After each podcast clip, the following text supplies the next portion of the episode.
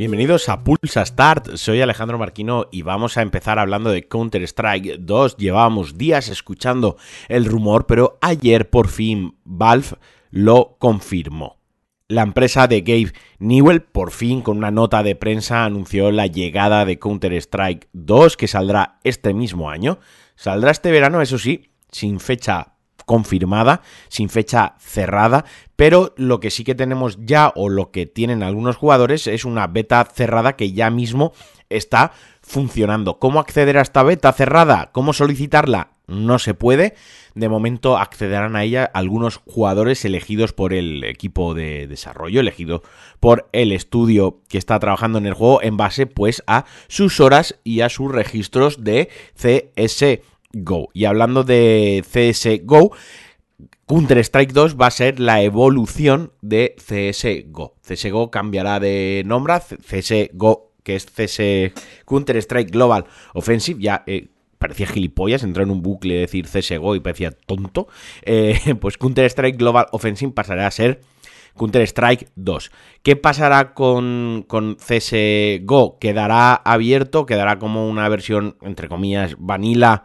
Eh, o se podrá seguir jugando como se puede seguir jugando al Counter-Strike 1.6 o directamente se, se perderá. Eso todavía, todavía no se sabe. Lo que sí que se van sabiendo son pues, pequeños datos, como digo, se lanzará entre el 21 de junio y el 23 de septiembre, es decir, en verano, sin una fecha definitiva. Es probable, es posible que en algún momento haya una, una beta abierta o se pueda solicitar acceso a la, a la beta cerrada y en cuanto en tanto a los cambios en sí, el equipo de momento lo que ha enseñado ha hecho mucho hincapié en los cambios en la jugabilidad, como por ejemplo la importancia de toda la niebla y los humos volumétricos, de cómo estos se adaptarán de manera natural al entorno y también reaccionarán, pues, por ejemplo, a las balas o a las granadas, haciendo así que los jugadores tengan pues nuevas líneas de visión para poder atacar. La verdad que si lo ves en vídeo mola bastante, es bastante llamativo.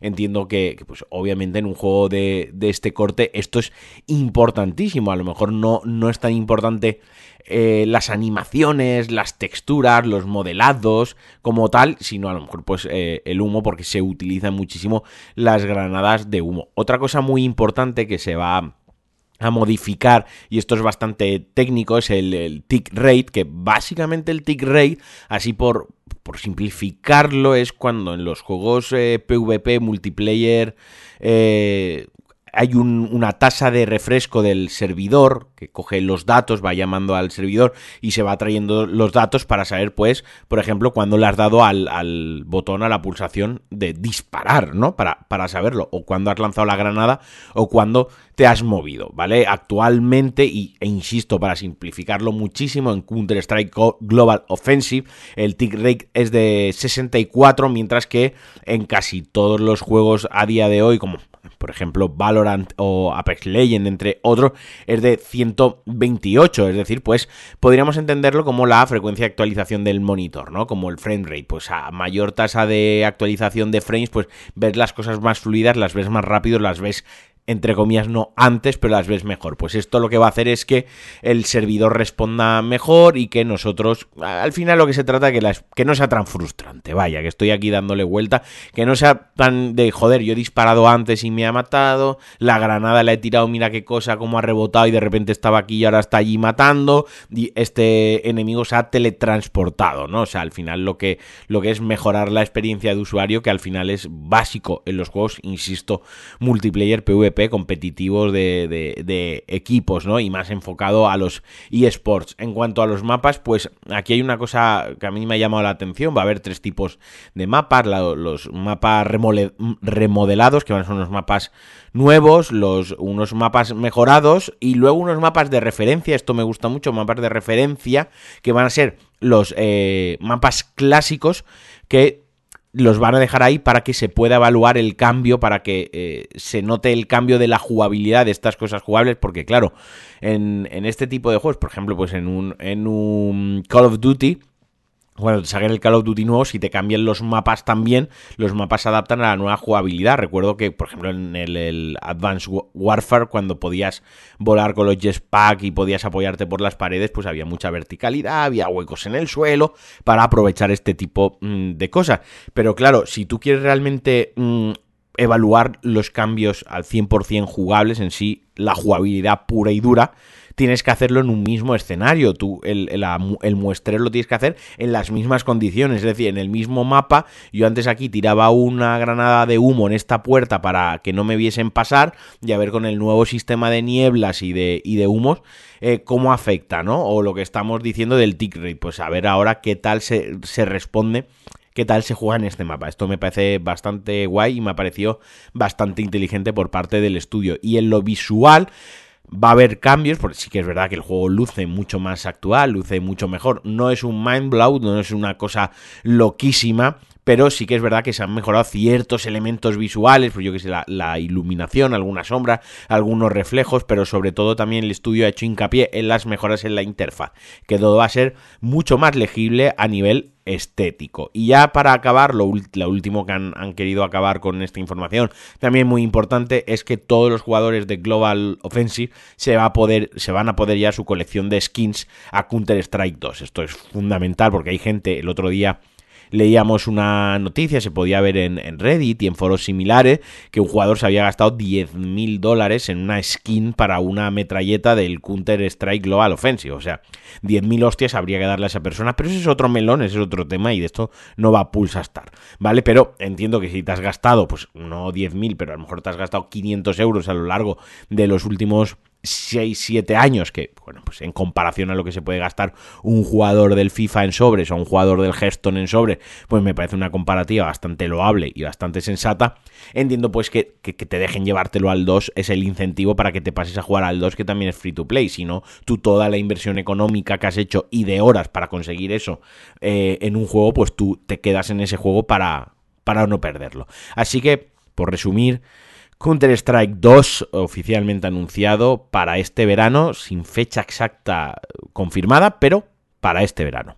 Y ahora Redfall lo tenemos aquí a la vuelta de la esquina uno de los grandes exclusivos tras la compra de, de, Bethesda por parte de Microsoft, el nuevo juego de Arcane, este juego cooperativo que se puede jugar en, solitario contra que, pues lucharemos contra hordas de vampiros personalizando pues a nuestro personaje y demás, ya hemos ya he hablado bastante de él, pero lo que llama la atención que en una, en una entrevista de uno de los responsables de, del estudio, eh, a IGN Francia, esto sale de IGN Francia, ha confirmado y ha revelado que había versión para PlayStation 5, pero que Microsoft la canceló tras comprar Bethesda, que, que entraron y dijeron no PlayStation 5, ¿no?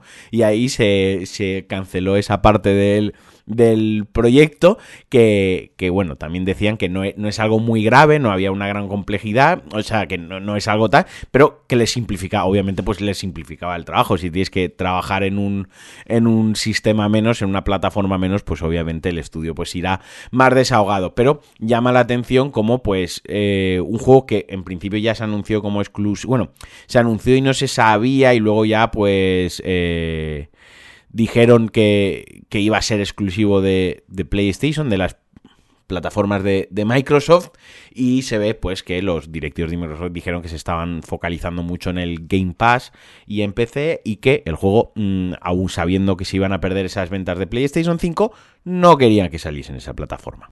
Y ya para acabar, un rumor que sabéis que no soy muy de rumores, pero depende de, de quién de dónde venga, pues le, a veces le doy cierta más eh, credibilidad. Y es que el, el actor de Venom, el actor que encarnará la voz de Venom en Marvel's Spider-Man 2, dice que se lanzará en septiembre. Es, eh, Tony Todd ha comentado que hay una gran, que tiene una gran campaña publicitaria en agosto y que él cree que el juego se lanzará en septiembre, al igual, recordemos, que ya se lanzó el, el original de PlayStation 4, que también llegó en, en septiembre, o sea que no sería del todo descartado Y digo que yo le doy cierta credibilidad porque cuando son, son actores, eh, ellos acaban su trabajo muchísimo, muchísimo, muchísimo antes que el estudio en la mayoría de los casos y por lo general, o sea, ellos su, su parte del, del trabajo para con el juego acaba en una fase bastante temprana del, del, desarrollo y si tiene que publicitar o tiene que más o menos saben cuándo sale el juego o si tiene una campaña de publicidad y demás